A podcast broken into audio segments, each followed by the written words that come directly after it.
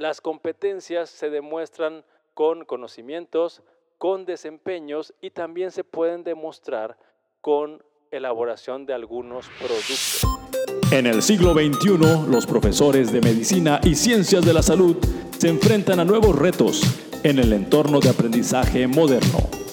Técnicas didácticas, planes de estudio innovadores, competencias profesionales, tecnología educativa, simulación, evaluación del aprendizaje, mentoreo.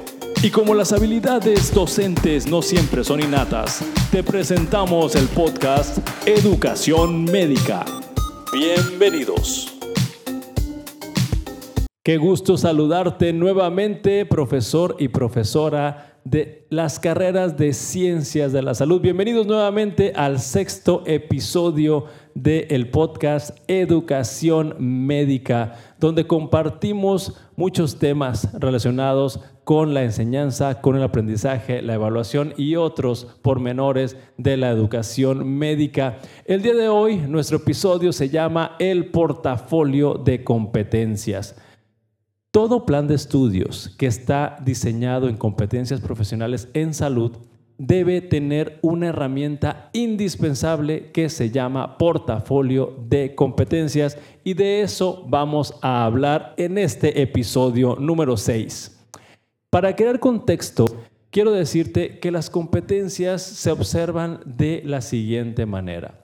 Un estudiante te demuestra que es competente cuando te demuestra, valga la redundancia, sus conocimientos. También el estudiante te demuestra que es competente cuando es capaz de mostrar sus habilidades o desempeñarse en un escenario tanto estructurado como no estructurado. En este desempeño, el estudiante es capaz de conjuntar esos conocimientos, aplicarlos, además de demostrarte que tiene algunas habilidades para el manejo de la situación, principalmente con los pacientes, también te demuestra que mantiene actitudes profesionales y una escala de valores ética para relacionarse y atender adecuadamente a esa persona, a ese paciente. Por lo tanto, las competencias se demuestran con conocimientos, con desempeños y también se pueden demostrar con elaboración de algunos productos. Quiero enfatizar esta última parte de productos porque también en algunos productos se integran los conocimientos y las habilidades. Me refiero a productos, los estudiantes de ciencia de la salud, casi todas las carreras de la salud tienen que hacer una historia clínica. Ese es un producto, un producto que tiene elementos, que tiene elementos de calidad, donde los expertos en las disciplinas de las diferentes carreras pueden determinar cuándo la documentación escrita está completa, cuándo está incompleta, cuándo se hizo un buen trabajo y cuándo no, no se hizo eh, respecto al juicio clínico y al abordaje diagnóstico y terapéutico de los médicos cuando enfrentan a los pacientes. También una receta es otro producto, una investigación. Por lo tanto, nosotros con esta perspectiva de que en el portafolio tenemos que tener los productos del aprendizaje más relevantes, tenemos que ver algunas evidencias que sean conocimientos, algunas evidencias que sean desempeños o habilidades o algunas evidencias que sean productos como los que acabo de mencionar. Por lo tanto, el portafolio se puede utilizar de diferentes maneras. Yo opino que es una herramienta bastante flexible, bastante amplia y que se puede adaptar a diferentes entornos.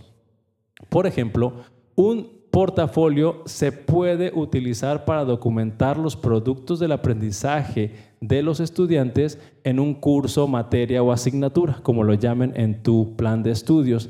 También un portafolio puede integrar los productos del aprendizaje de todo un semestre o ciclo académico. También lo puede hacer a través de un año escolar.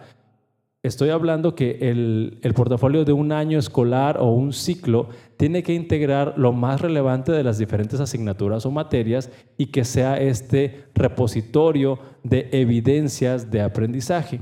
También el portafolio en algunas universidades se utiliza para documentar lo aprendido, los productos del aprendizaje en una etapa de la carrera, por ejemplo, en etapa de básico o etapa preclínica o etapa clínica. Y por último, también se utiliza en forma global para determinar eh, las evidencias o productos del aprendizaje de toda una carrera profesional. Quiero decirte que el portafolio, como lo mencioné hace un momentito, es una herramienta que no va sola, es una herramienta que tiene que ir siempre acompañada de otras herramientas que nos permitan determinar la calidad y la cantidad de productos del aprendizaje que van a estar incluidos en ese portafolio. Por lo tanto, el portafolio se acompaña siempre de listas de verificación o listas de cotejo. También se acompaña de escalas de apreciación, de rúbricas que sirven mucho para poder evaluar cada uno de los productos que está adentro de este portafolio. Y quiero mencionar que el portafolio se puede usar de dos maneras principales. Hay portafolios que pueden documentar el proceso que se lleva a cabo para hacer un producto del aprendizaje. Por lo tanto, es un portafolio estilo rompecabezas donde estás viendo a un estudiante que te hace algo eh, con áreas de oportunidad, luego te lo va mejorando y al final te lo entrega bien realizado. Ese sería un portafolio de proceso. Pero hay otro, otro portafolio que es el que yo más recomiendo porque te llenas de menos evidencias o, te quedas con las evidencias más relevantes, es cuando diseñas un portafolio solamente de producto terminado. Quiere decir que el estudiante va a tener oportunidad de fallar y de mejorar todas sus evidencias o productos del aprendizaje y solamente meter al portafolio la mejor pieza o la mejor evidencia o el mejor resultado de su aprendizaje. Con este contexto que tenemos el portafolio que documenta el proceso de cómo va mejorando el producto o la evidencia y tenemos el portafolio solamente donde queremos la evidencia terminada, nosotros podemos clasificar al portafolio en tres tipos. Tenemos el portafolio que podemos denominar portafolio estructurado.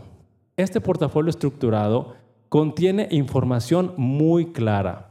Por lo tanto, tiene formatos de eh, evidencias bien definidos donde el grupo de profesores o el profesor determina qué evidencia quiere en el portafolio y cómo la quiere con los formatos bien especificados. Tiene fechas de entrega documentadas para que el estudiante se prepare y lo entregue en el momento adecuado. También tiene un listado de evidencias definidas y clasificadas por competencias. Por ejemplo, tú puedes poner en el portafolio estructurado de la competencia 1, quiero que entregues esto, esto y esto. También puede tener la cantidad de evidencias por competencia que el profesor desea. Un ejemplo que se me ocurre ahorita es la parte de historia clínica, quiero que me entregues dos de tus mejores historias clínicas que has hecho en tus rotaciones, en tu año de internado o en alguna etapa de tu carrera, por mencionar este ejemplo de que tienes qué competencia estás evaluando, cuántas evidencias quieres y de qué calidad, como les dijimos hace un momento, los formatos de evidencia bien definidos. También tiene que tener el portafolio estructurado un sistema de retroalimentación y evaluación bien definido, donde ahí eh, hacemos uso de una rúbrica donde te permite definir cuando el portafolio está acreditado con buena calidad, un portafolio que tiene áreas de mejora y un portafolio que no está acreditado. Y también se puede traducir en un portafolio con calificación. También eso está un poco más difícil de eh, definir, pero estableciendo los criterios que mencionamos hace un momentito, donde le das información clara, le das listados de evidencias bien definidos con cantidades definidas, tú puedes definir cuando un portafolio cumple los 100 puntos de calificación o los puntos que hayas determinado y cuando no lo hace. Bueno, pues este fue el portafolio estructurado. Ahora vamos a describir al portafolio libre. El portafolio libre, tú le dices al estudiante cuáles son las competencias que quieres que te demuestre. El estudiante selecciona las evidencias que te quiere entregar. También el estudiante elige cuántas evidencias te va a entregar y el estudiante define la calidad de esas evidencias. Sin embargo, nosotros tenemos que tener en un portafolio libre un sistema de evaluación un poquito más amplio, un, portafolio que se evalúe de una forma más inclusiva, de alguna manera más apreciativo y pues tú puedes tener una lista de cotejo o una rúbrica bastante amplia para que puedas establecer la calidad de esas evidencias de acuerdo a un criterio, sobre todo un criterio de buena evidencia de producto de aprendizaje. Y bueno, ya te imaginarás cuál es el tercer tipo de portafolio tenemos el portafolio mixto o también conocido como semi-estructurado, donde, para resumir la descripción de este tipo de portafolio, podemos decir que el profesor entrega al alumno algunas características, información clara, con formatos claros, lista de evidencias que quiere ver en ese portafolio, pero también le deja una parte abierta o libre al estudiante para que ponga otras evidencias que cuando hacemos un portafolio semiestructurado o mixto nos llevamos sorpresas, gratas sorpresas que el estudiante en ocasiones te pone eh, algunos productos del aprendizaje que son muy valiosas y de esa manera el estudiante tiene la libertad de dejarte con lo mejor que el estudiante cree que es el producto de su aprendizaje. Y bueno, ya conocimos estos tres tipos de portafolio. Y con lo que acabo de describir, quiero resaltar que el portafolio tiene dos funciones muy importantes. La primera es que el portafolio tiene que ser capaz de retroalimentar al estudiante en su avance con la calidad de sus evidencias y tiene que hacer que el estudiante se dé cuenta de cómo va avanzando en su carrera profesional con sus productos del aprendizaje y reflexionar sobre eso. Es bien importante que el estudiante se retroalimente por parte del profesor, pero que sea capaz de darse cuenta él mismo y reflexionar sobre sus logros más importantes, trazarse planes de mejora o trazarse planes definidos hacia dónde quiere llegar con sus productos de aprendizaje en su carrera profesional. Esa sería una de las funciones más importantes del portafolio. Sin embargo, tenemos otra parte muy importante del portafolio, es que el portafolio tiene que retroalimentar el diseño de esa asignatura, materia, parte de la carrera, semestre o plan de estudios en general. Debido a que les he dicho que el portafolio tiene que acompañarse de algunas otras herramientas de evaluación como listas de cotejo, escalas de apreciación o rúbricas. El portafolio puede servir como un instrumento que nos brinda un indicador. Y eso puede hacer que las instituciones, las eh, direcciones de las carreras de ciencias de la salud se den cuenta cuál área que están evaluando en el portafolio está muy sólida, cuál área está en desarrollo o cuál área está deficiente en los alumnos de acuerdo a las piezas o productos del aprendizaje que están incluidas en esos portafolios.